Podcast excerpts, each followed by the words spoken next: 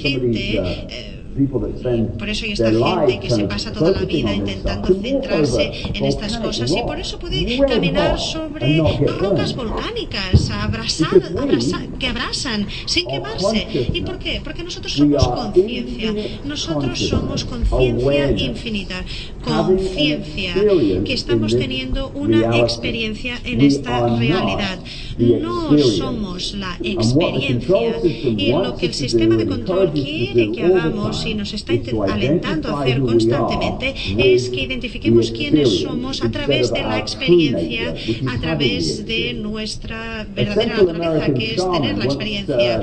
Un americano una vez lo describió de esta manera. Nosotros eh, percibimos, nosotros somos conciencia, nosotros no somos objetos, no tenemos solidez, nosotros no tenemos límites, nosotros o nuestra razón nos olvidamos de esto y entonces atrapamos toda nuestra totalidad en un círculo vicioso del que casi no salimos en toda nuestra vida. Y el objetivo del sistema de control es asegurarnos que nunca salgamos de esta ilusión en toda nuestra vida.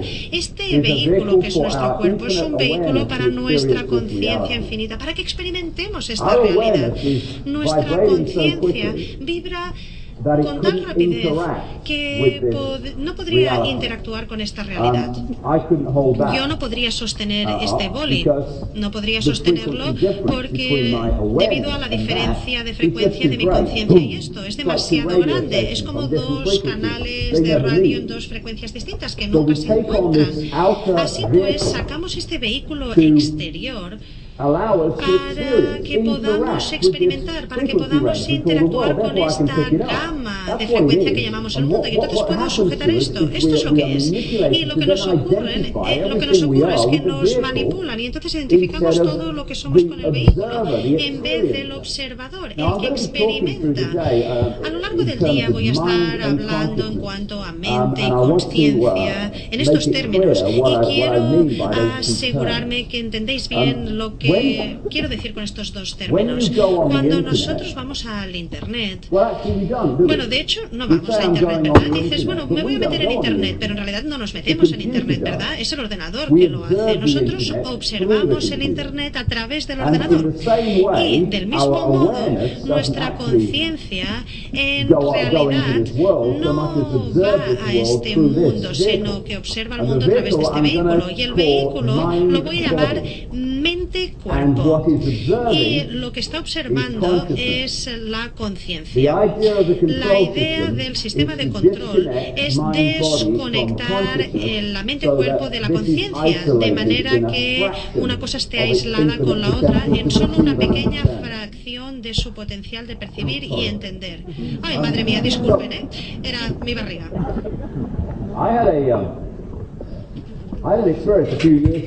Tuve una experiencia hace un par de años o tres. Yo estaba en la bañera, y estaba, en, el, baño y estaba allí sentado.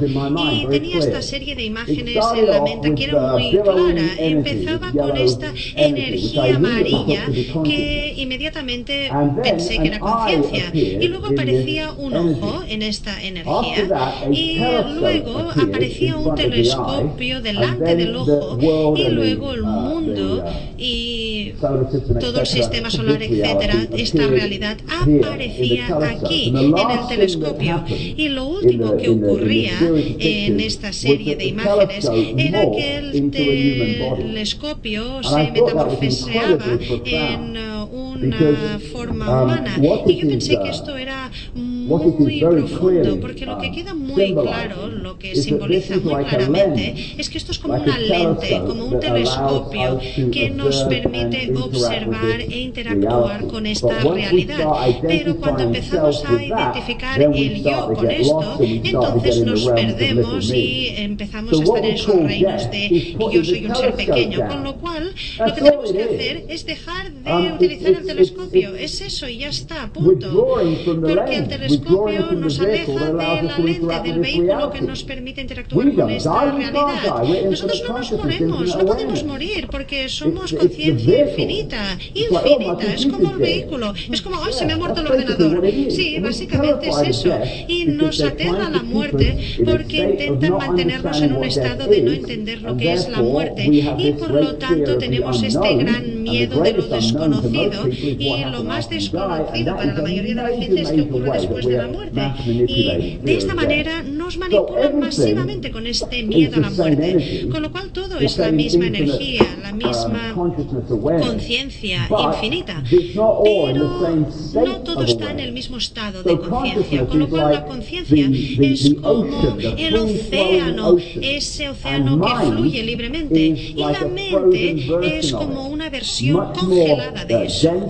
Es mucho más densa, es mucho más limitada en su percepción. Y cuando nosotros eh, estamos en esta mente y no estamos en la conciencia, entonces la mente deja de jugar el papel de ser el vehículo para que nos permita experimentar la realidad, sino que se convierte en el maestro de nuestra percepción. Y eso es lo que quiere el sistema de control que haga la sociedad. Quiere que estemos totalmente en la mente porque así nos podrán controlar, porque la conciencia no nos puede controlar. Por eso cuando la gente se despierta ve cosas que antes no podía ver. ¿Ante qué se despierta? Se despierta ante la conciencia. Este es un hombre que se llama Ramana Maharshi, que se fue de India uh, muy, a una edad muy temprana, se fue a meditar en una montaña y a través de su experiencia dijo que la mente es la conciencia que ha establecido límites, porque a nivel original somos ilimitados y perfectos y es más tarde que asumimos estas limitaciones y más tarde nos convertimos en la mente. Es verdad, cuando nos convertimos en la mente nos convertimos en el pequeñito yo limitado. Einstein dijo que un ser humano es una parte de la totalidad llamada por nosotros universo, una parte limitada en el tiempo y en el espacio. Se experimenta a sí mismo sus pensamientos y sentimientos como algo separado del resto, una especie de engaño óptico de su conciencia. Y eso es exactamente lo que nos lleva a este estado, el estado que el eh, sistema de control quiere que estemos, una identidad falsa, una identidad, autoidentidad falsa. No quiere que nos demos cuenta que nosotros somos conciencia infinita, sin límites, sin límites de posibilidad. Uh, Quiere que creamos que nosotros seamos Bill Jones, Charlie Smith, yo no soy David Icke. Ese no soy yo. Ese es el nombre. Es el nombre de mi experiencia actual. Y ya está. Yo soy como todos aquí vosotros. Eh, soy como todos en esta realidad, en esta conciencia infinita teniendo esta experiencia. Lo que ocurre cuando empezamos a levantarnos es que nos identificamos con la experiencia, nos identificamos con la conciencia. Y entonces todo cambia, absolutamente todo, porque somos todo posibilidad. Es decir, lo único que somos es posibilidad, porque en el centro eso es lo que somos. Yo he experimentado en algunos momentos, y también mucha otra gente también lo ha hecho, ese nivel de nosotros donde no hay sonido, simplemente hay silencio, todo está parado en silencio. Eso es lo que es, es todo potencial. y ese es el núcleo, la esencia de quienes somos, esa es la base de quienes somos. Eh, solo tomado mm, drogas uh, psicoactivas una vez. Y eso fue en Brasil en 2003. Eh, tuve algo, tomé algo en ayahuasca en la selva. Y la gente ha tenido pues eh, experiencias muy malas, pero yo tuve una experiencia eh, genial porque eh, durante cinco horas una voz, una voz de una mujer me estuvo hablando alto y claro como ahora y durante cinco horas me estuvo hablando sobre la naturaleza engañosa de la realidad. Y lo que me dijo ella, esta voz, y creo que es muy profunda, me dijo, si vibra es ilusión, si vibra es ilusión, es un espejismo. Y en ese momento, bueno, estaba en un lugar donde no había vibración, con lo cual lo entendí, no había sonido, todo estaba quieto, parado, en silencio, con lo cual eso es todo lo que hay, es todo potencial, todo potencial, todo lo que es y que jamás podrá ser, lo que puede ser en un futuro. Bien, es extraño, ¿no? ¿Cómo puede ser? Porque puede ser en todas partes y en ninguna parte.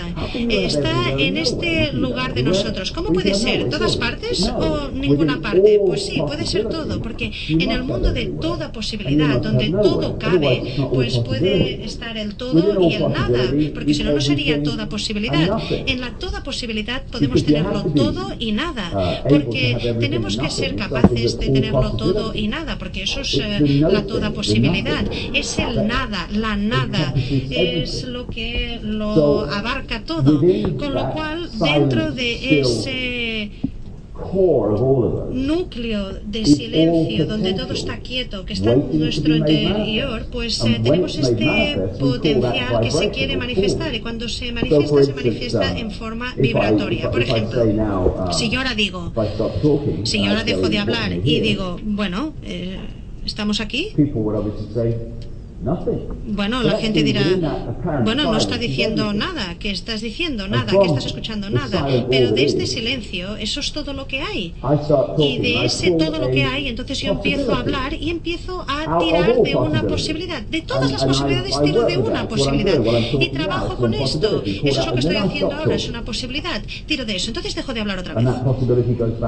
Y esa posibilidad vuelve a estar de nuevo en la toda posibilidad, esperando a que se manifieste. Y es en este silencio, en este estar quieto, que nos encontramos donde podemos encontrar estas nuevas percepciones. Y yo, bien, medito, eh, hay gente que medita diferente que yo, pero bien, cuando se medita vas a este lugar donde hay este silencio, estás en quietud. Y entonces eh, sale algo de esa nada, pero no es que sea una nada, es que lo es todo, así es como se hace, es lo que, eh, es, lo que es la nada el todo lo que hay. Y luego, a través del uso de la vibración y a través de ese pensamiento vibratorio, podemos eh, tirar de esos posibles potenciales del todo potencial. Esos son las eh, como adoptan formas los mundos, como este mundo. Esto es algo que se llama climático. Se puede encontrar en YouTube y es algo sorprendente si alguien no lo ha visto.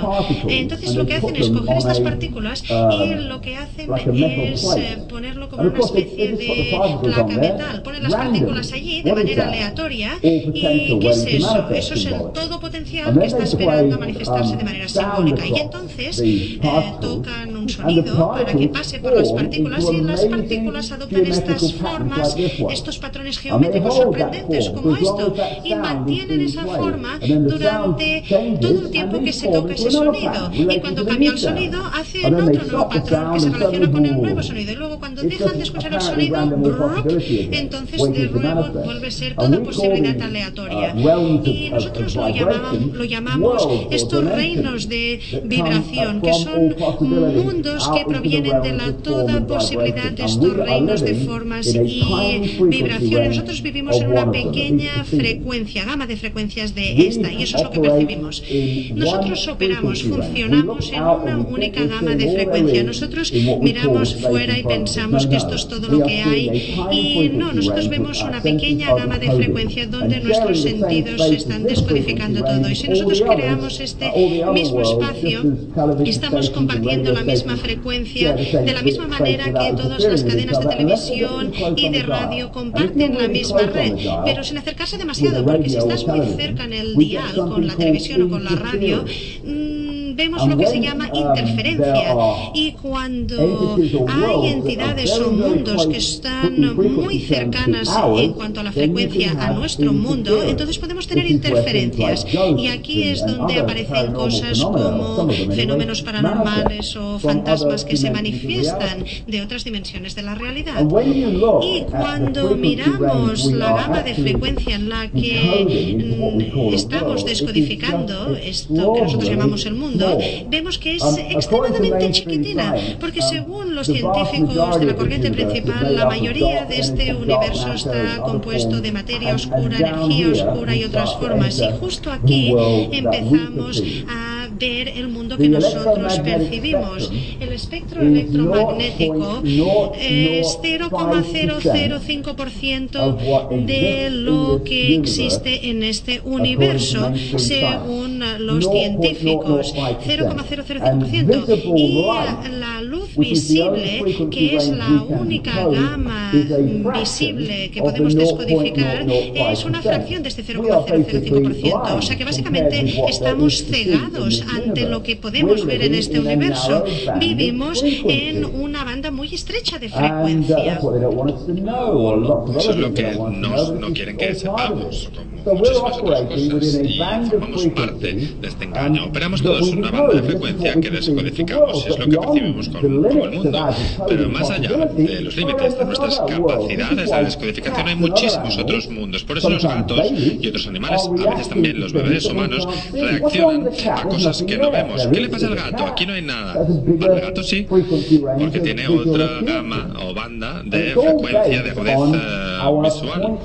O sea, todo tiene que ver con nuestro punto de atención. La conspiración tiene que ver con centrarnos demasiado en ese punto de atención, en un único punto sin ver todo lo demás, cómo se conecta con todo lo demás. No vemos la magnitud real de quienes somos. Y evidentemente, esto de aquí, el vehículo físico, lo que llamamos físico, se centra, está focalizando nuestra atención en esa gama de frecuencia que tiene la capacidad de descodificar. O sea que nacemos, empezamos a observar el mundo. Esto parece el mundo, sí, sí, esto es todo, pero no lo es. Es tan solo lo que descodificamos. Y esto será muy relevante en la segunda sección cuando analice cómo el mundo está manipulado más allá de esta frecuencia. O sea que si nacemos, venimos a este mundo para experimentar, para vivir y esta conexión la ampliamos en la conciencia, vivimos en este mundo porque si estamos en este mundo interactuamos con él, interaccionamos con el mundo, pero no somos de este mundo porque tenemos un punto de observación, estamos fuera mirando.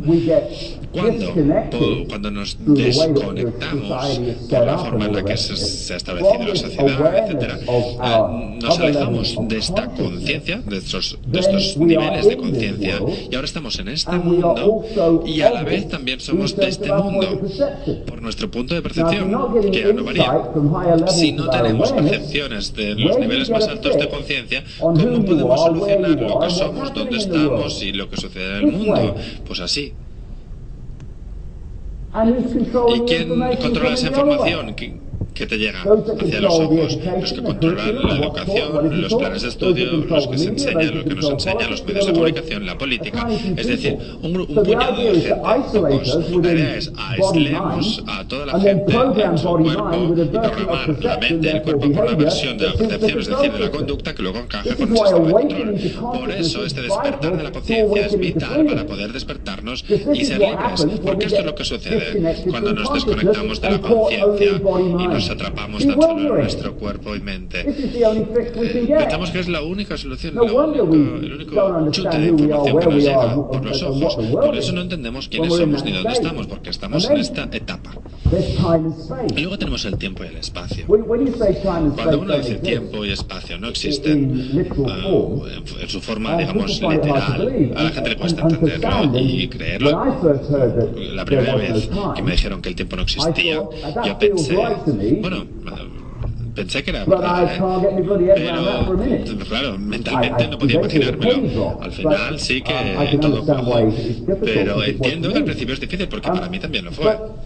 Pero fijémonos en un ordenador, un juego de ordenador. Uno introduce un disco de software en el ordenador. ¿Esto qué es? Es información, ¿no?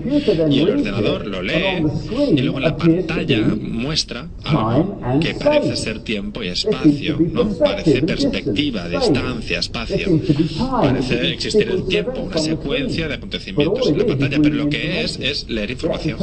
Nada más el tiempo y el espacio es información leída. Esto es lo que es. Y, el espejismo temporal puede desconectarnos mucho porque en el ámbito de la conciencia, el que está observando, no existe el tiempo. por eso no existe. Luego lo veremos. Si lo que experimentamos, el cuerpo y la mente, se queda atrapado directamente en este movimiento del tiempo, en la percepción del movimiento del tiempo, las dos percepciones del tiempo te desconectan del mundo. Es una fuerza o una conexión que podría ser en potencia muy fuerte entre las dos y se desconecta. El tiempo, tal como lo percibimos, como puede ser real. Si uno puede, por ejemplo, trazar una línea mm, en el océano invisible, ir al mañana o al revés, ir a ayer. Es ridículo. Tan solo existe el ahora. Tan solo existe el aquí y el ahora en un estado de conciencia. Y tan solo el ahora en el que estamos en esta realidad. La diferencia es que podemos percibir que existe un movimiento sobre el tiempo. Si yo estoy ahora en el ahora y la gente dice, pues claro que hay pasado y futuro. Bueno, pues a ver, ¿qué es el pasado? Pues mira, esto es la historia, bueno, el hombre salió del mono, yo qué sé, y antes estuvo Bush, y claro, si tú quién eres, si te estás fijando tan solo en el pasado, pues estás en el ahora. No, ¿Y el futuro qué tal? el futuro me preocupa mucho, los niños, ¿qué les pasará? ¿Cuándo estás? ¿Dónde estás al percibir el futuro? Desde la hora, estás en el ahora, es el único momento en el que puedes cambiar las cosas. Y como más nos arrastra el pasado y el futuro, el lamento, el, arrepentimiento, la culpa, el resentimiento y el futuro también, la preocupación, uy, quiero este resultado, quiero esta ambición. cada vez más nos estamos dilatando, estamos dilatando el poder, la fuerza de la hora, el único momento en el que se pueden cambiar las cosas. Nuestras vidas están abundantes en percepción, eh, el gobierno del tiempo. Esta, esta, es la hora, uy, no tengo tiempo, uy, ¿a qué hora sale el avión? Eh, el tiempo hoy parece que pasa muy lento. ¿Por qué pasa muy lento un día cuando estás en la consulta del dentista, en la sala de espera, y cuando estás con alguien que te gusta, pasa muy rápido? Porque descodificamos la secuencia de forma distinta. Es decir, que el tiempo no existe, lo que existe es la percepción del tiempo. Y una vez más, pasa por descodificar información. A ver, fijémonos en esto. Uno tiene una película, ¿no? Pone el DVD en el lector y ves algunas escenas de la película. Y la escena que estás viendo ahora es el presente. Las escenas, las escenas que has visto son el pasado y las escenas que te quedan por ver de la película son el futuro. Y aún así, todas las escenas existen a la vez. En el mismo disco están ahí todas simultáneamente, pero todo depende de qué te fijas, que estás leyendo en ese momento y te da la percepción de dónde está el presente y a partir de ahí el pasado y el futuro. Esta realidad que tenemos aquí es como un bucle temporal. Yo, de hecho, hace muchos años escribí un libro llamado Historias del bucle. Eh, vamos avanzando por este bucle que no es físico, aunque se puede manifestar en forma física o que lo parezca. Lo que es es un bucle vibracional. El que entremos este, en este bucle durante un plazo de tiempo y luego nos vayamos significa que hemos pasado, parece que hayamos pasado del pasado al futuro. Pero uno se da cuenta de que tan solo es un bucle, un único bucle. Y así funciona, según mi opinión. Como ya he dicho, esta base vibracional de la realidad no permanece en un único estado, sino que va pasando por un ciclo. No es que, no es que se mueva, no es que se desplace pero sí un ciclo vibracional siempre en el ahora. Y a medida que va cambiando vibracionalmente, va pasando por este ciclo y luego al final ah, vuelve a lo que parecía ser el principio, va escuchando información distinta en forma de fotones. Es decir, que va cambiando la información en lo que yo llamo este cosmos inalámbrico, sin cables, este internet sin cables. Y como resultado empezamos a descodificar la información de forma distinta, percepciones distintas. Por eso, las gente como los maya o otras religiones, por ejemplo, orientales, antiguas, otras culturas del mundo, hablaron en su día de la naturaleza circular del tiempo. En Asia, por ejemplo, hablaban de los yugos, los distintos yugos, otros hablaban de los epochs, otros hablaban de las distintas épocas, edades, la época de Acuario. Y lo que está sucediendo es que la información está cambiando y parece, parece que estamos pasando por distintos ciclos de experiencia humana, que es lo que estamos viviendo. Ahora, la, llave para entenderlo, esto lo vamos a tratar por la tarde, pero es que estamos cambiando las épocas, estamos cambiando de época. Hace muchos, hace 20 años, cuando me dijeron que había un cambio vibracional que estaba apareciendo, que significaría el despertar de la humanidad para mejor, eh, de eso hablaba esa señora. Ahora, ahora me doy cuenta, este cambio de información por eso hay tanta gente en el mundo que están empezando a despertarse. Y el sistema de control no va a poder detenerlo. Me gustaría, pero no va a poder. Lo que nosotros llamamos historia, de hecho, es exactamente eso, un bucle. Un bucle de tiempo simbólico. Un lugar en el que experimentamos cosas y a veces eh, experimentamos porque lo elegimos, porque queremos así momentos de supresión o limitación y luego pasamos a otras etapas de expansión muy amplia que somos capaces de vivir los antiguos llamaban a la época de es decir, de, ampliación de la conciencia enorme y amplia potencial. Cuando estamos en este bucle, si tenemos este vínculo con la conciencia, que estamos en este mundo pero no somos de este mundo, perfecto, pero si no es así, estamos en el terreno de eh, la gente frustrada o asombrada, por eso parece que esta época nunca llega a su fin. El cuerpo es un ordenador biológico tiene todas sus piezas también. Como ya he dicho, el ordenador es cuerpo y mente, eh, que descodifica la realidad en lo que parece ser un mundo real, físico, sólido. Es como un uniforme de, astronauta, ¿no? Si uno quiere ser astronauta, tiene que ponerse este uniforme, este equipo, si no puede respirar. Pues es lo mismo. ¡Qué locura! ¡Qué locura! ¿no? Si tuviéramos, por ejemplo, dos astronautas en otro planeta y empezaran a disputarse o a pelear porque el uniforme del otro es de otro color, o se lo hizo otra empresa que, que lleva él. Y diríamos, por favor, qué tonterías, ¿qué está pasando aquí? Esta gente porque se pelea cuando están en otro planeta. Y esto es lo que hacemos. El racismo es esto, es ridículo, es estúpido, es algo infantilismo, simplón, ignorante.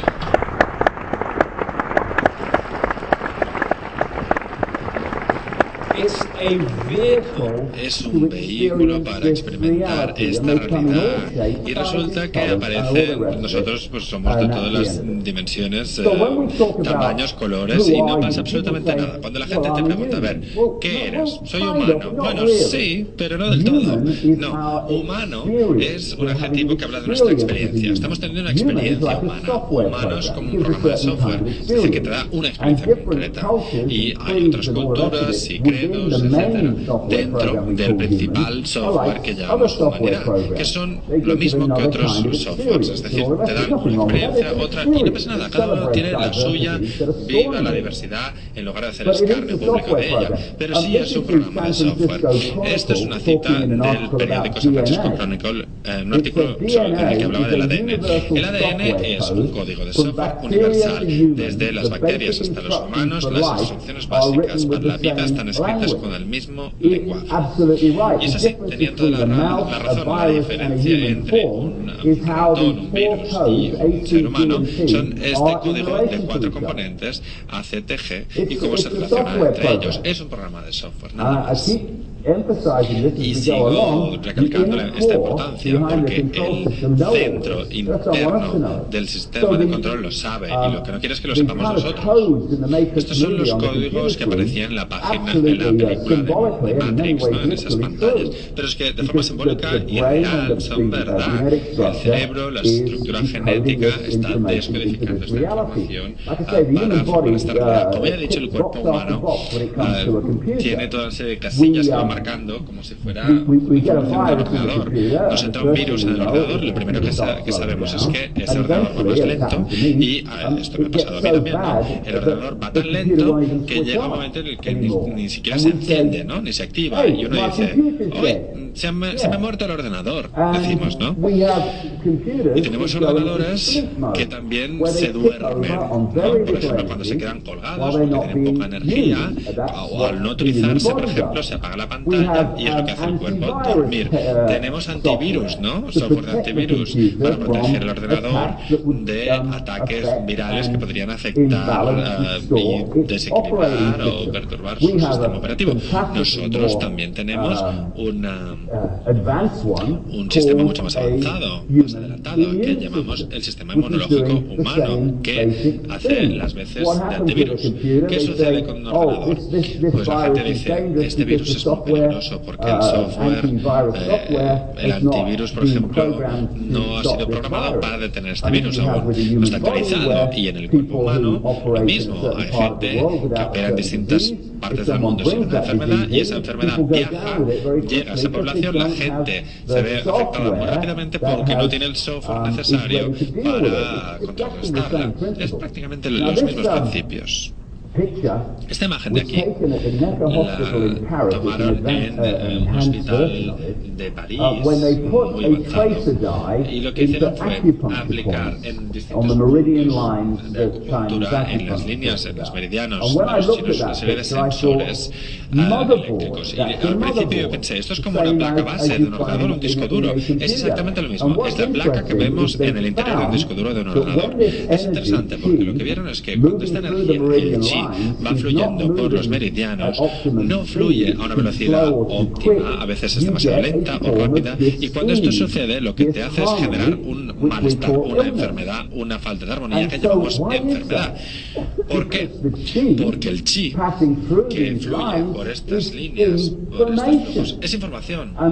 Y cuando el sistema genético no lee esa información de la forma en la que debería, perturba, desequilibra su descodificación. Y pensamos que es una enfermedad esa es la palabra, enfermedad. Lo mismo que cuando se introduce un virus en el ordenador. Lo primero que nos damos cuenta es de que algo falla porque la máquina eh, es más lenta, va más lenta de lo normal. Claro, ¿por qué? Porque la información no, no está fluyendo, la velocidad no es la óptima. Por eso la acupuntura utiliza cosas como por ejemplo esto de aquí, estas agujas, ¿no? Para equilibrar para restablecer el flujo, el flujo del chi de la información y el cuerpo puede restaurar su orden, su modelo original. ¿Qué es un virus uh, informático? Pues es información errónea que el ordenador luego lee y ya está, y perturba su realidad. Lo que nosotros llamamos una sustancia química o un veneno cualquier cosa así, si luego lo analizamos desde su estado básico, es información vibracional. En el mundo descodificado parece una sustancia o un líquido, pero si volvemos a su forma básica, es información vibracional que luego distorsiona el modelo de información vibracional que llamamos el cuerpo y eso genera caos. El cerebro. es la unidad central de procesamiento que en un ordenador es un microchip, se corresponde con un microchip es el punto central del tráfico de toda la estructura genética. El ADN es el disco duro. El disco duro que contiene los mapas, los planos, digamos, de nuestra existencia. Pero no es tan solo físico, es vibracional. Por eso, esto es lo que llamamos el campo áurico del ser humano, que es una ampliación, una expresión de lo que llamamos cuerpo, cuerpo y viceversa. Y el ARN lee la información que contiene el ADN. Si esto se distorsiona, genera una vez más el caos en lo que llamamos enfermedad mental, psicológica o física. Yo entiendo perfectamente que esto también se aplica, por ejemplo, a los transgénicos o a los aditivos en los alimentos. Es lo mismo. Añadimos cosas a estos códigos que no deberíamos saber.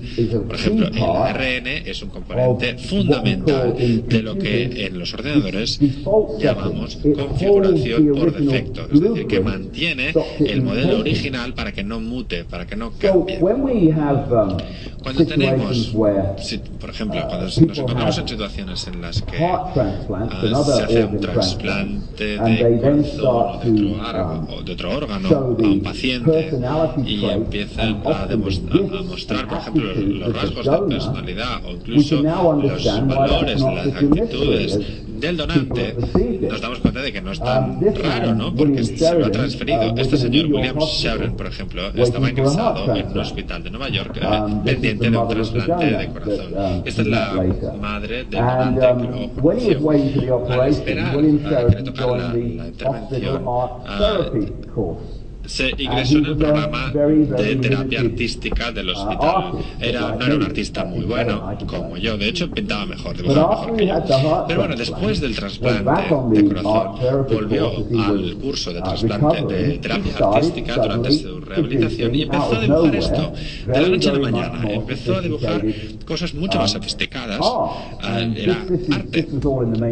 Y esto luego lo publicaron en los medios convencionales al cabo de unos años. Nadie entendía qué es lo que había sucedido. Pero a ver, ¿cómo es que de golpe y porrazo sabe dibujar? Y antes no sabía. Pues la madre del donante se lo preguntaron. A ver, a su hijo le interesaba el arte. Y dijo, bueno, es que le interesaba muchísimo. Él buscaba siempre material artístico. Cuando él tenía 18 meses no quería juguetes, quería pintar. Esta, este valor, esta actitud se ha transferido. ¿Por qué? Porque se descarga información como por Internet. Tenemos información de un sistema informático contenida en ese disco duro se transfiere, se traslada a otro ordenador, a otro sistema y ya tenemos acceso a esa información. Y eso puede afectar a tu personalidad y a tus actitudes. Aquí tenemos a un chamán, amigo mío de Sudáfrica, un gran amigo mío, eh, que me contaba que en Sudáfrica cuando se comía personas, se decía que tenía que hervirlas, ponerlas a hervir a una cierta temperatura, porque si te comías una persona sin hervirla, uh, pues te convertías en ella. Es otra transferencia de información, pero bueno, lo mismo. Una cosa que nos ayuda a relacionarnos con quienes somos en lugar de la conciencia es ser hombre o mujer. ¿no? ¿Cómo puede ser uno, un hombre o una mujer? Si sencillamente, mediante un cambio químico, puedes cambiar, puedes pasar de ser un hombre a una mujer otra vez. Es decir, que ser hombre o mujer es una experiencia de una conciencia infinita. No hay ningún tipo de problema identificarse con una cosa u otra. Es una experiencia, pero no tienes que perderte en, ese, en esa situación pensar qué es lo que eres. Hace unos años, por ejemplo, se conocía a Friki, que era una gallina inglesa, que se llamaba Friki porque empezó siendo gallina, nació siendo gallina, tenía huevos, y luego, bueno, parece que esto sucede de vez en cuando, pocas veces, pero bueno, tuvo una explosión de testosterona en su interior la gallina y se transformó de gallina a pollo. Es decir, que su pelo cambió, empezó también a, perseguir a las gallinas y a cacarear al inicio del día. Es decir, que un cambio del sistema informático interior. Y Friki pasó de gallina a pollo. Ser hombre o mujer es una experiencia, no es lo que somos. Esto es de la página web de la BBC. Y en ella se decía que los científicos han podido controlar los cerebros de las moscas para que las hembras se comporten como los machos. Los investigadores modificaron genéticamente los insectos para que el grupo de células cerebrales que controla el comportamiento sexual pudiera encenderse con la luz. El equipo fue capaz de hacer que las moscas eh, del vinagre hembra realizaran un zumbido de cortejo, un comportamiento que normalmente tan solo se veía en los machos, es decir, que manipularon su sistema de descodificación. Cuando escribo libros y es invierno, me levanto antes de comer el día y cuando aparece el sol empiezan a, a trinar los pájaros. Ah, ¿Hay algún pájaro con un botón? Y dice, a ver, uno, dos, tres, todos a cantar. No, no es así. No, empiezan a, a trinar todos. ¿Por qué? Friki, la gallina, empezó a cacarear al, romper el día. Un cambio. Y alguien le dijo, a ver, ahora eres un hombre, friki, a cacarear. No, no, lo hizo porque es un programa. Y luego decimos, si uno se auto-identifica, lo hace con sus emociones para ver cuántas de nuestras emociones son nosotros y cuántas son programación. Hace unos años en Inglaterra, por ejemplo, esto aparecía en los medios, uh, había una mujer que 40 años antes había de forma espontánea sufrido una depresión clínica, sin razón aparente. Y durante 40 años esta persona pasó de instituciones psicológicas, mentales, de una u otra, sin que le encontraran una solución. Al cabo de 40 años le dijeron, a ver, señora, ¿se le ocurre alguna cosa que le sucediera a usted en aquella época en la que todo empezó? Y dijo, bueno, lo único que se me ocurre es que me hicieron 19 implantes empastes con mercurio. Es decir, que 19 empastes de mercurio se los cambiaron y después de 40 años de una depresión clínica desapareció. Desapareció para siempre. Claro, en esos 40 años, si alguien le, formulaba la pregunta y decía, ¿usted qué, quién es? Pues soy una deprimida clínica. No, pero no, eh, no era verdad. Era un desequilibrio del sistema. Todo tiene que ver con la forma en la que manipulamos y luego descodificamos la realidad y cómo el sistema de control nos manipula para leer la realidad y que esa visión encaje con su sistema. Otro ámbito muy importante de lo que está sucediendo constantemente es que recibimos y comunicamos información de la misma forma en la que uno se conecta a Internet con un ordenador, obtiene información del ordenador, pero también publica otra información, manda información a Internet, es bidireccional, recibes y tú luego contribuyes, cambias, modificas. Es lo que hacemos nosotros, el mismo principio. Y cuando uno recibe una tecnología de transmisión o de difusión, vemos lo que llamamos los cristales. Se utiliza muchísimo en estas uh, transferencias. Estos cuerpos humanos hablan, caminan y son cristales andantes. Eso es lo que somos. Es lógico. La membrana de cualquier célula, y tenemos billones y billones de células, es un cristal líquido. Recibimos nuestros transmisores eh, de forma cristalizada.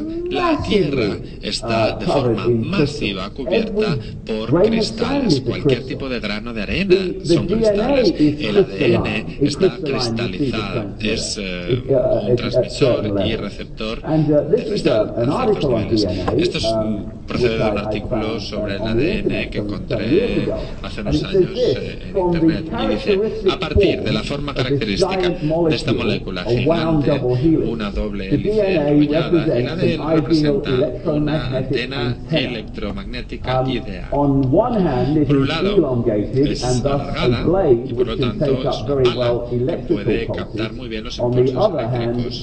Pero por otro lado, vista desde encima, tiene la forma de un anillo y por lo tanto es una antena muy magnética.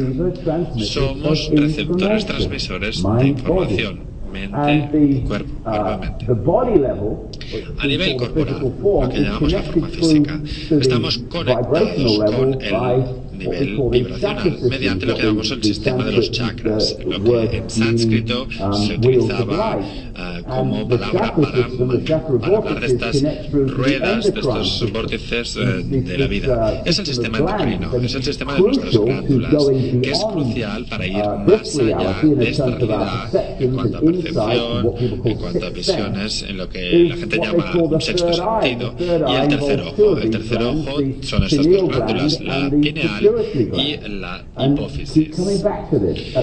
Es algo que iremos comentando. En la conspiración se entiende perfectamente, saben cómo funciona. No sé hasta qué punto ha llegado a España, espero que no muy lejos, pero en otras partes de Europa, en Reino Unido, en Estados Unidos, por ejemplo, introducen fluoro en el agua.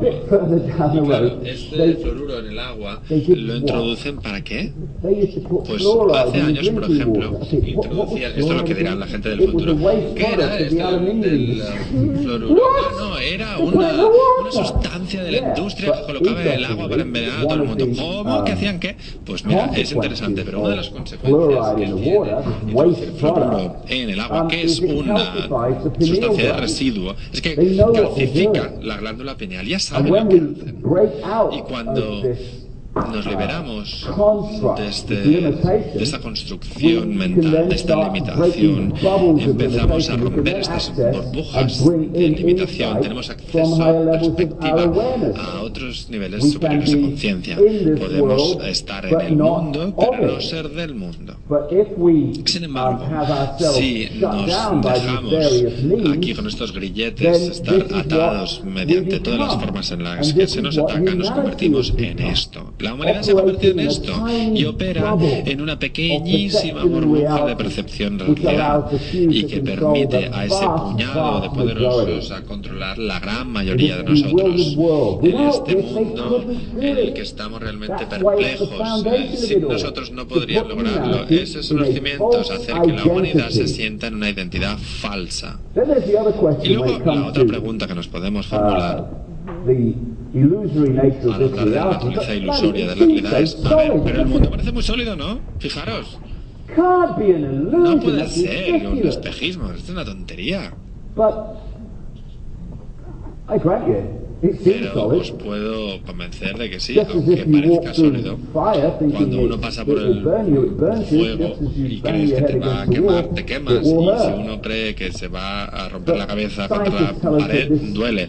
Pero los científicos nos dicen que esta realidad física está hecha de átomos. Y los átomos no tienen solidez. Esto, estas no son las proporciones reales de un átomo. Son las proporciones de una imagen de este tamaño y nada más. Como dijo una persona, si crees que el átomo es de la dimensión de una catedral, el núcleo en el centro del átomo es como si fuera una moneda de 10 céntimos. Lo demás, en la catedral, todo lo que queda en la catedral es espacio vacío dentro del átomo. ¿Cómo puede ser algo que no es sólido generar un mundo sólido? Pues no lo puede porque no es así, no lo logra. Lo que está sucediendo es que nosotros, esto es simbólico, esta es la información disco de software o de internet sin cables, esta información es del mundo vibracional, la trasladamos mediante el campo eléctrico digital al holográfico. Y parte de este proceso de descodificación se manifiesta en lo que llamamos partículas y átomos. Pero no es así, no son los componentes, sino que forman parte del proceso de descodificación, por eso no son sólidos, pero parecen ser sólidos. Uno pone software en un ordenador y en el ordenador aparecen imágenes que parecen muy sólidas, pero no lo son, no lo son.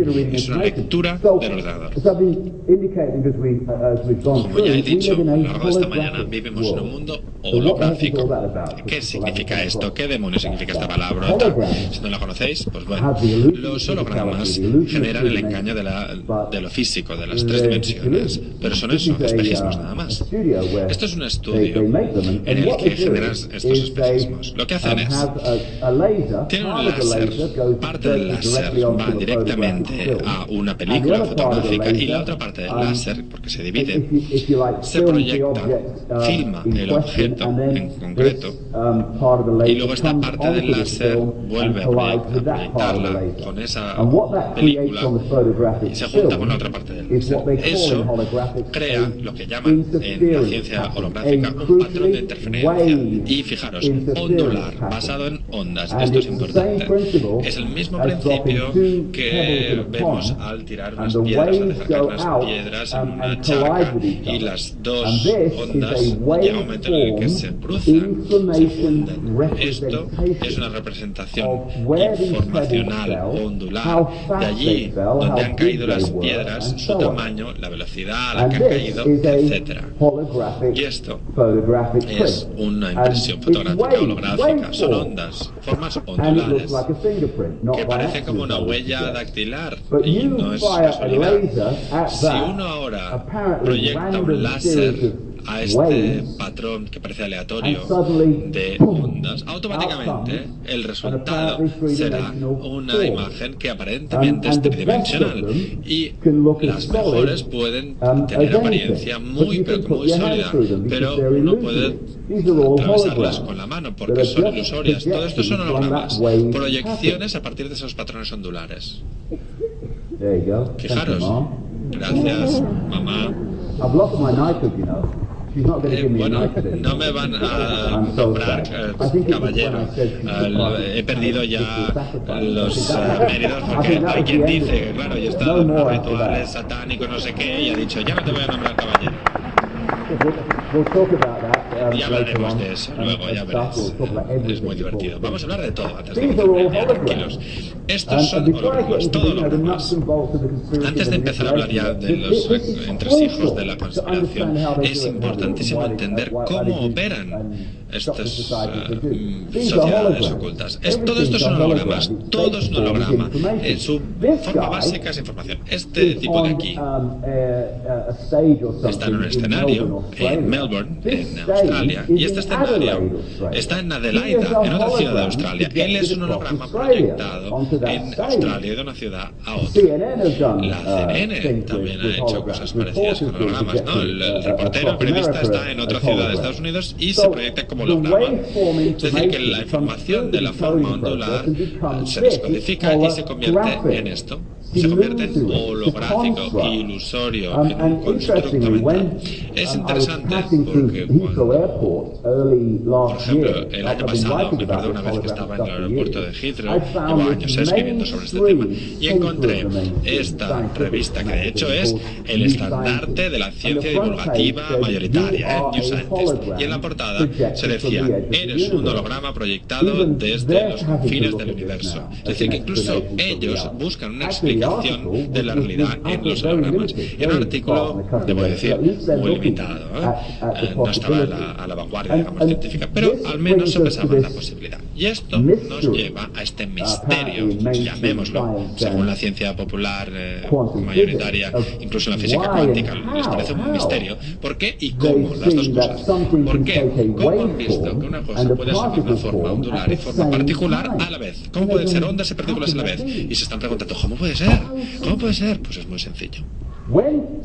Cuando uno tiene la impresión holográfica, la onda, la forma y luego aplicas el láser a esa onda y lee la información y la proyecta, proyecta un objeto tridimensional. Este, a nivel de partículas, el holograma, esto es una expresión de la información que está en uh, la forma ondular, en las ondas.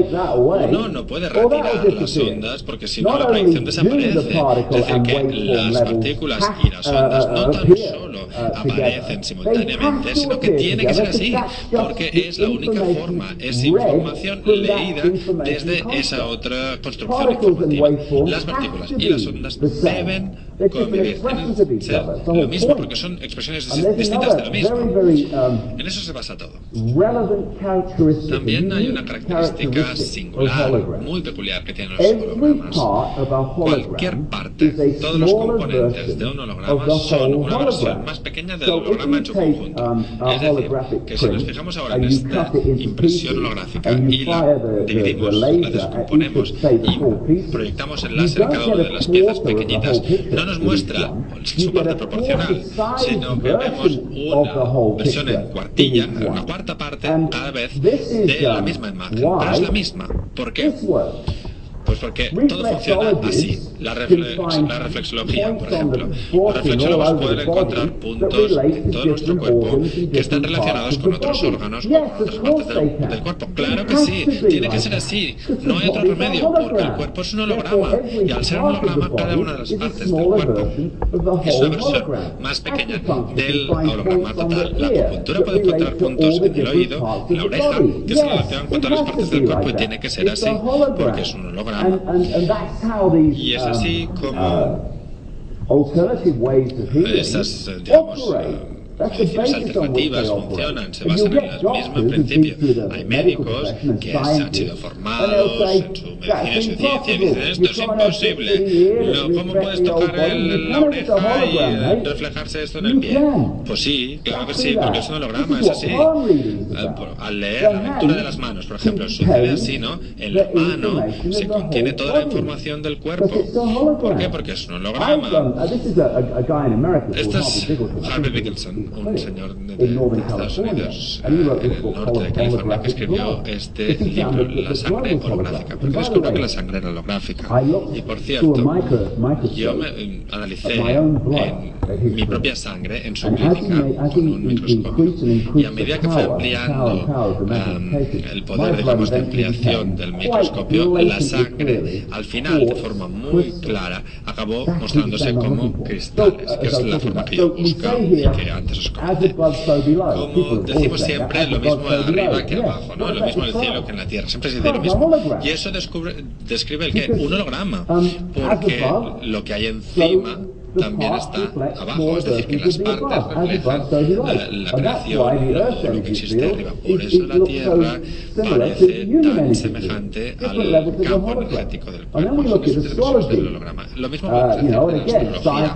La ciencia y la, siempre dice la astrología es una porquería, no funciona, es de tontos, bla, bla, bla. ¿Qué es la astrología? Es información.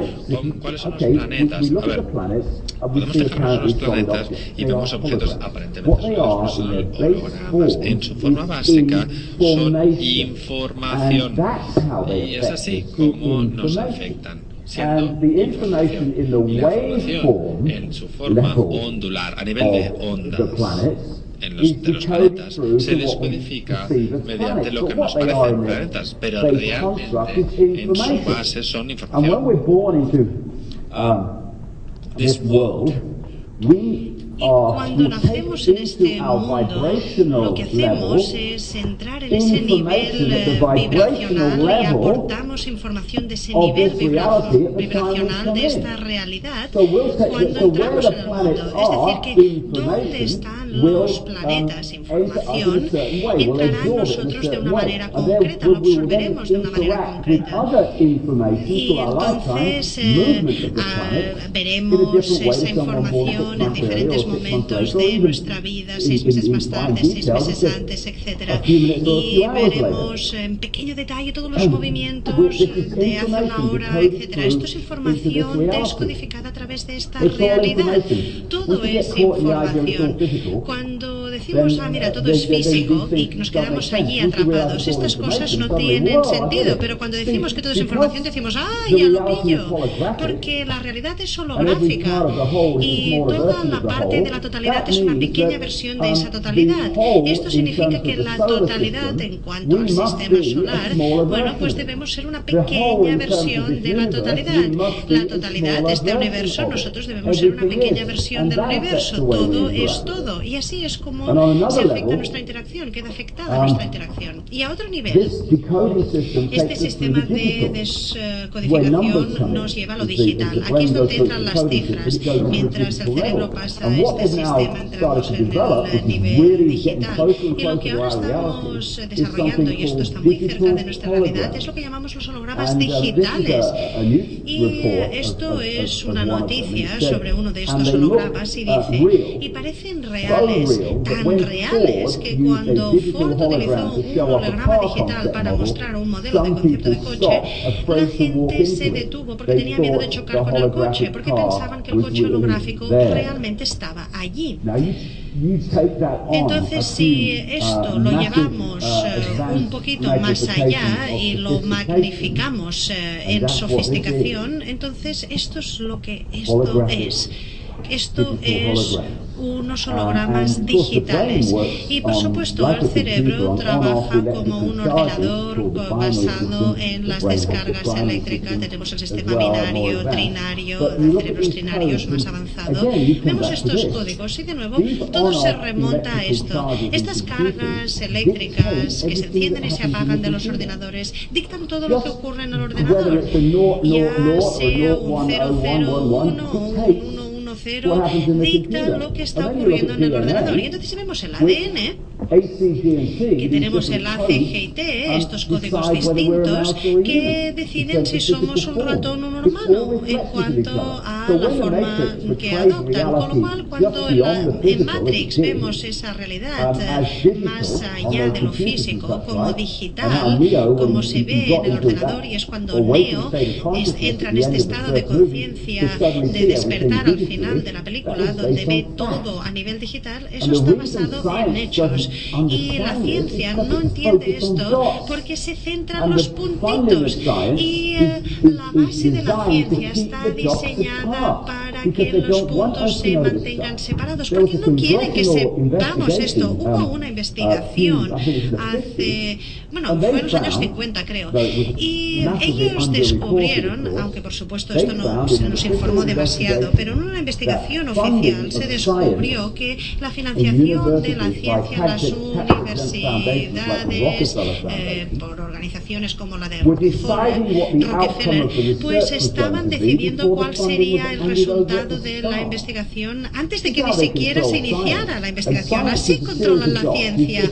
La ciencia es un punto de punto, es un conjunto de puntos. Es esta cosita de aquí, esta disciplina de allá. Y entonces luchan entre ellos para conseguir financiación. Pero si solo hablaran entre ellos con una mente abierta, verían que esta cosa es súper clara. Pero ¿cómo puedes entender el mundo como cuando los científicos convencionales solo lo estás mirando de esta manera, como con los médicos, ocurre lo mismo? Aquí dice, ¿y cuál es la mayor cifra? Bueno, esto no es broma. Hace un par de meses yo estuve mirando un programa de la BBC de una hora en um, Inglaterra y la pregunta era ¿cuál es la cifra más grande? Una hora hablando de esto. Y preguntaron a un niño pequeño y dijo, yo creo que el número más grande es 10. Vale, muy bien. Y continuó durante una hora. Um, y finalmente un científico que está, uh, bueno, acaba con un número larguísimo. Y bueno, parecía que tenía un final. Este es el número más grande. La infinidad, el infinito, no hay el número más grande, porque estamos hablando de posibilidades infinitas. No hay más grande o más pequeño, es cualquier cosa. Y la infinidad continúa para siempre. Nos olvidamos de lo que es lo infinito. Y lo que son las cifras en este nivel digital de la realidad es expresiones de estados vibracionales. Como ya he dicho, la información, esta mujer en vestido rojo que pasa esta misma información a un tío con una camiseta, luego a un tío con un traje, hay un momento donde esta información en el proceso de descodificación se convierte en digital, pero hasta entonces las cifras reflejan los estados vibratorios aquí. Y por eso, en la antigüedad, la gente que entendía las cosas en el mundo de la antigüedad, ellos construían sus edificios y sus estructuras según unas eh, proporciones geométricas eh, específicas. Y por eso tenemos el pi, las cifras doradas, lo encontramos en todas partes en estos edificios. En estos edificios. ¡Ay, cómo, cómo lo han hecho! Si está en todas partes igual, ¿cómo lo han hecho? Porque ellos saben que la información va en este sentido, desde lo digital a lo vibracional y desde lo vibracional a lo digital. Con lo cual podemos podemos crear digital con lo vibracional o podemos crear lo digital que se reflejará a nivel de vibración. Con lo cual, ellos sabían que si construía estos edificios según unas proporciones matemáticas concretas, vibraría una energía en ese reino de las vibraciones que encajaría con esas proporciones, con lo cual estaban dictando la energía que estaba en esos edificios, tenían acceso a cómo construir estos edificios. ¿Y qué significa todo esto? Significa que vivimos en una identidad falsa.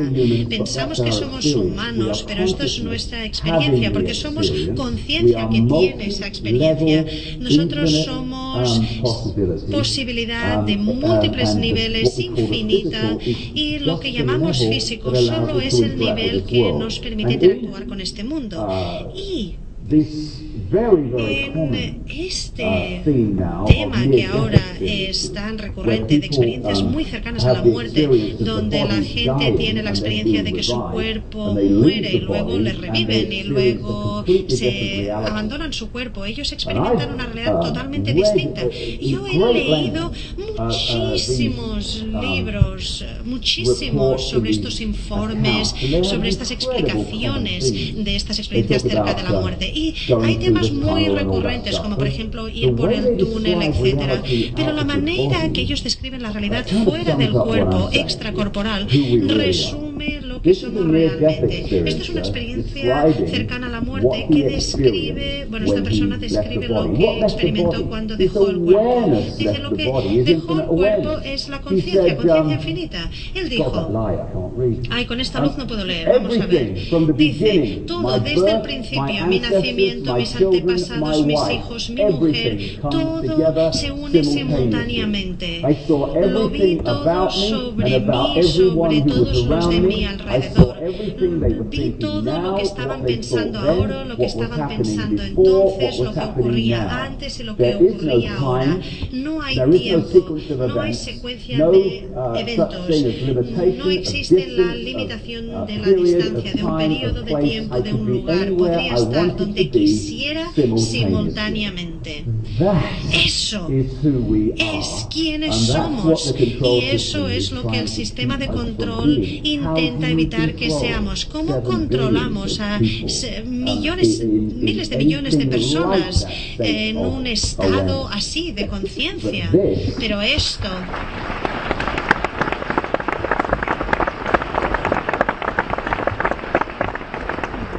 Pero esto, esto es lo que filtra esta conciencia, pero lo filtra mucho más de lo que debería.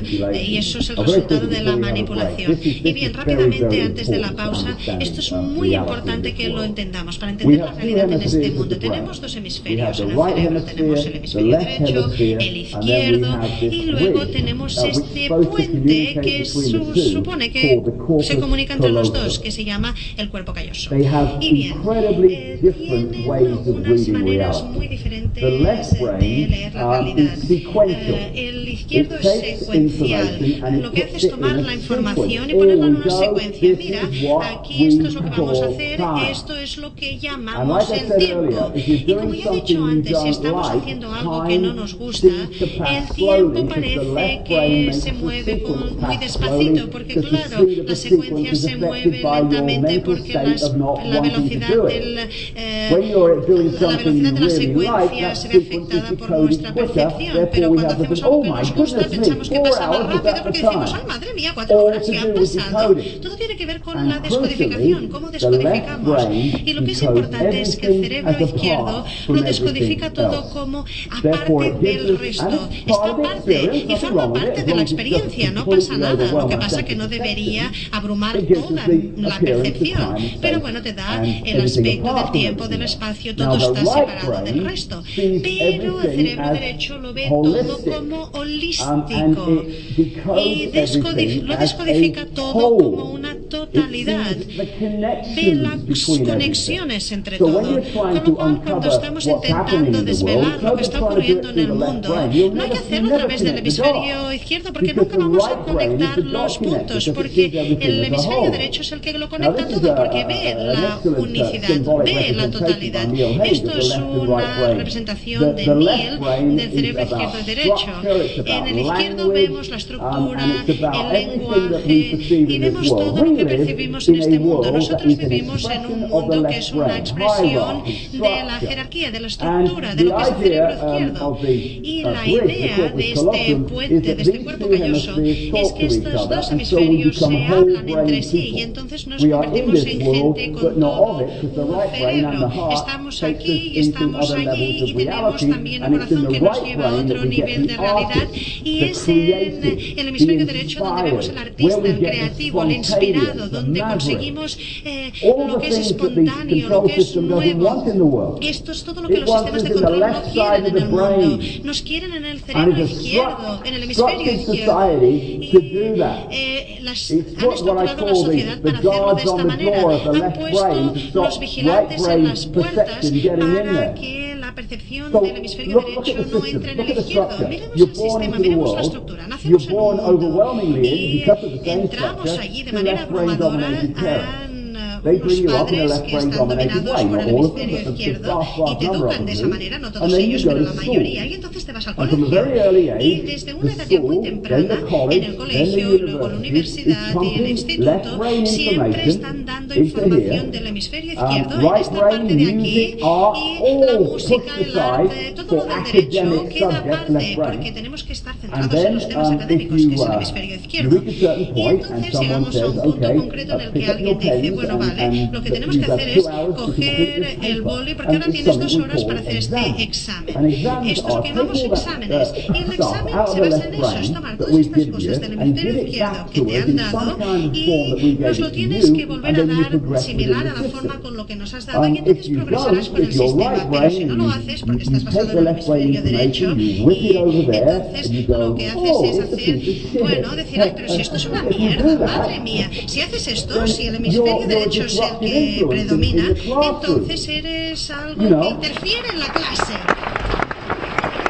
So, so then, then, then if you're very good at y entonces, bueno, si eres muy bueno en este boom, boom, boom, boom, boom, entonces progresas en el sistema, te conviertes en un médico, en un científico y te vas a la especialización y vas pasando a niveles superiores. Y si progresas de esa manera, te conviertes en una de estas personas que va a controlar estas instituciones de ciencia, medicina, etcétera, y puedes acabar en la política también, con lo cual la estructura está hecha de tal manera que los de la al hemisferio izquierdo estén controlando en los del hemisferio derecho. Y todo está calculado fríamente, con mucha exactitud. Y todas estas cosas, los uh, medios convencionales, lo que nos ponen en las comidas, en las bebidas, la religión, la educación, todas estas cosas están allí para programar un sentido de limitación. Y para acabar con esto, porque esto lo unifica todo, ella se llama Jill Bolton Taylor y eh, ella es una científico del eh, cerebro. Entonces, en el 96 ella tuvo una embolia, un una apoplejía en el hemisferio izquierdo. Y estuvo consciente en casi todo el proceso. Y lo que ella experimentó lo une todo, porque si lo, la ponéis en Google encontraréis una presentación de esta neuróloga de 20 minutos sobre lo que experimentó. Se levantó una mañana en el 96, no se sentía muy bien, pero pensaba, bueno, no pasa nada, vamos a continuar con esto, con lo cual empieza a hacer ejercicio en sus máquinas de hacer ejercicio. No se sentía muy bien, pero entonces dice, mira mis manos y en vez de ver mis manos, lo que vi fue con unas garras primitivas. Y esto continuó hasta que llegó un momento donde todo cambió. y entonces eh, ya no había un cuerpo, una sala o todo lo que había en la sala que estuviera separado, sino que todo era como un único campo energético de conciencia. Y ella dijo, bueno, lo llamaba como el mundo de la la, porque era maravilloso, era como una empanada, era como maravilloso maravilloso. Dice, que yo estoy empanada del todo. Dice, pero claro, lo, que pasaba es que mi hemisferio izquierdo, lo poco que me quedaba de él, entraba y iba diciendo, tienes que hacer algo con esto. Y entonces, eh, bueno, eh, entonces tuvo que buscar el número de, de su trabajo porque no se acordaba. Y entonces tenía ahí unas diferentes tarjetas y necesitó 45 minutos para encontrar la tarjeta que le tocaba porque ya no podía leer los números de las tarjetas, solo podía ver píxeles. Y el motivo era que el cerebro izquierdo no estaba descodificando la realidad a través de todo lo gráfico porque no funcionaba bien, solo estaba viendo los píxeles, lo que estaba un poquito antes. Con lo cual, dice, de alguna manera tenía que intentar encajar lo que veía en la agenda telefónica con lo que veía en el teléfono. Y entonces de repente encontró el teléfono, alguien contestó y dijo hola, y cuando ella escuchó este hola, en vez de hola escuchó buf, y entonces dice, es que parecía que era un golden retriever, que era un perro que me estaba ladrando. Y dice, bueno, claro, en mi dice, oye, mira, que yo soy Jill, que tengo muchos problemas, pero lo único que escuché cuando lo dijo es buf, buf, buf, buf. ¿Y por qué? Porque el cerebro no estaba descodificando el sonido en palabras como lo hacía siempre, sino que estaba un paso antes de eso, que, de que eso ocurriera. Y otra cosa que dijo esta neuróloga es que tenía unos 37 años de todo esta lastre emocional y desapareció cuando ella empezó a codificar la realidad de esa manera. Y cuando vemos el poder de la realidad del hemisferio derecho, nos damos cuenta de por qué nos quieren mantener en la realidad del hemisferio izquierdo. Porque hay gente, lo llaman eventos de autistas, autísticos. Y bien, eh, hay gente con estos eventos que para ellos es difícil funcionar en la sociedad, porque claro, no les funciona bien el hemisferio izquierdo, la sociedad está hecha de esa manera y claro, es difícil difícil funcionar de esa manera. Pero bien, ellos están, tienen el hemisferio derecho mucho más desarrollado, entonces tienen esa totalidad, esa conexión y no muchas partes diferentes. Y entonces Stephen Wilshire, este hombre, él voló a Londres en un helicóptero durante media hora y ya está, sin papel, sin dibujos ni nada, simplemente estaba mirando por la ventana. Y cuando aterrizó, dibujó a Londres desde el aire con muchísima precisión. incluso sabía cuántas ventanas había todos los edificios. Y hizo lo mismo luego más tarde en Roma. Este hombre, Daniel Tammet, también sufrió esto. Es famoso porque puede aprender a hablar un idioma en muy poquito tiempo, lo que nosotros llamamos tiempo. Y finalmente le desafiaron en un programa de Islandia y le dijeron, vale, aprende islandés en una semana. Y bueno, es uno de los idiomas más difíciles de aprender. Y él llegó siete semanas más tarde y era, pues, en siete días más tarde, perdón, en siete días, pues podía hablar islandés perfectamente. Y el profesor, la profesora de islandés dijo, este hombre no es humano, que no, que este hombre está exhibiendo lo humano que realmente deberíamos ser y seremos otra vez cuando se acaben todas estas chorradas. Porque...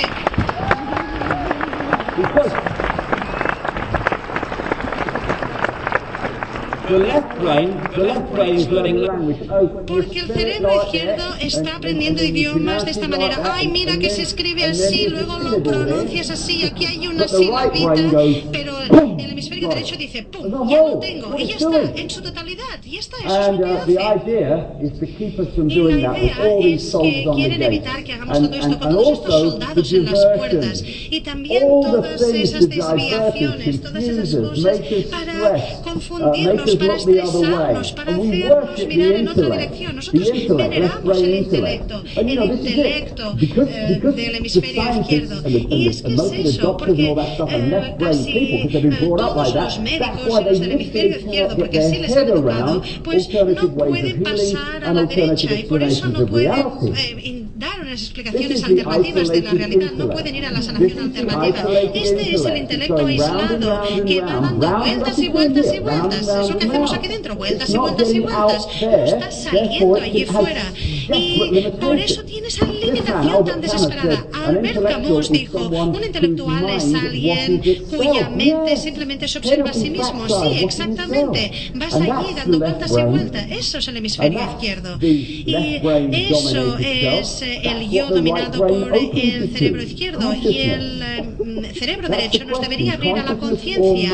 Esta es la pregunta, conciencia o mente. Todo lo que es o yo pequeñito no significa solo que hay que liberar nuestra mente, sino que tenemos que liberarnos de la mente, del dominio de la mente, abrir nuestra mente para que la conciencia pueda entrar. Y una manera genial de hacerlo es empezar con una hoja en blanco, una hoja en blanco. Dejemos de lado toda esa programación, las ideas preconcebidas, todo lo que me han contado que es, tiene, puede ser real, posible, imposible. No, empecemos desde cero. Y a partir de este momento dejaré entrar la información y mi propia intuición va a ser mi guía. Y no me van a decir lo que debería creer. Mente abierta, corazón abierto y todo cambia. Nos conectamos en todo esto, en este campo unificado de nuevas percepciones, de conocimiento, de comprensión. Hay gente que me dice, mira, cosas de las que tú estás diciendo, Platón ya las dijo en la Grecia clásica. Y Leonardo Bruno ya lo estuvo diciendo en el siglo, en, en 1500. Pues sí, claro que sí. Este campo unificado de conciencia infinita ha estado allí a través de todas estas ilusiones, engaños de la Grecia antigua y todo esto por todas partes. Así que si hay alguien que se abre para conectarse con esto, puede obtener estas nuevas percepciones en la Grecia clásica, un cualquier periodo de lo que llamamos historia, siempre está allí, siempre ha estado allí. Y cuando yo estuve en este estado de ayahuasca, en ese estado alterado en el 2003, pues entonces, eh, básicamente lo primero que me dijeron, lo importante, bueno, no os voy a contar todo ese estado porque podría estar cinco horas hablando de esto, pero lo que me decían es, todo lo que debes saber es que el amor infinito es la única verdad y todo lo demás es una ilusión, es un espejismo.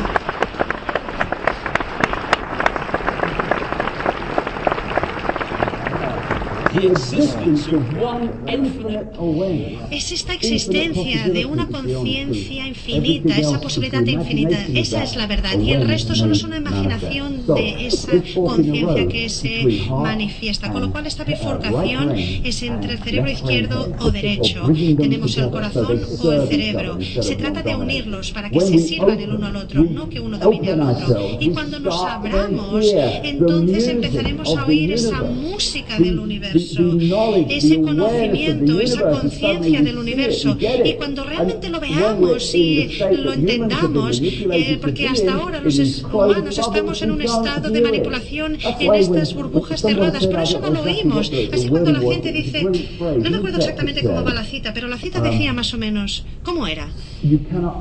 No puedes entender el baile si no puedes escuchar la música. Y nosotros Claro, la gente con mentes cerradas ven como la gente está bailando la música del universo y dicen, pero estáis locos, pero si pudieran escuchar la música, también ellos bailarían. Este es nuestro estado verdadero, es esta conciencia infinita. Es como este gran escritor inglés, William Blake, dijo, si las eh, puertas de percepción se abrieran, se limpiaran, todo aparecería ante el hombre tal y como es, infinito. Porque el juego de los los sistemas de control es mantener esta percepción, apartarnos de esta percepción de lo abierto, de lo limpio. También el eh, Descartes, eh, el filósofo francés, al intentar definir quiénes éramos, decía ni pienso, luego existo. Eh, es decir, pensar, pensar es un nivel muy bajo de conciencia. Y yo, a nivel de ordenador, diría, yo computo y por lo tanto soy, existo. Pero cuando nos abrimos y vamos más allá de esto, a todo lo que hay, a todo lo que somos. Es yo soy, y por lo tanto yo soy. Simplemente todo es, simplemente somos, somos pero hay esta conspiración a múltiples niveles que está diseñada para mantenernos en la ignorancia de todo lo que he estado hablando hasta ahora. Y a través de esto nos quieren mantener en un estado de mente cerrada ante la realidad, una realidad de mentes cerradas que eh, permite que solo un grupo muy limitado de gente controle a los demás, poniéndonos, situándonos en este estado hipnótico, en un coma. ¿Y quién lo está haciendo? Bueno, vamos a hacer una pausa de 15 minutos y luego veremos quién lo hace.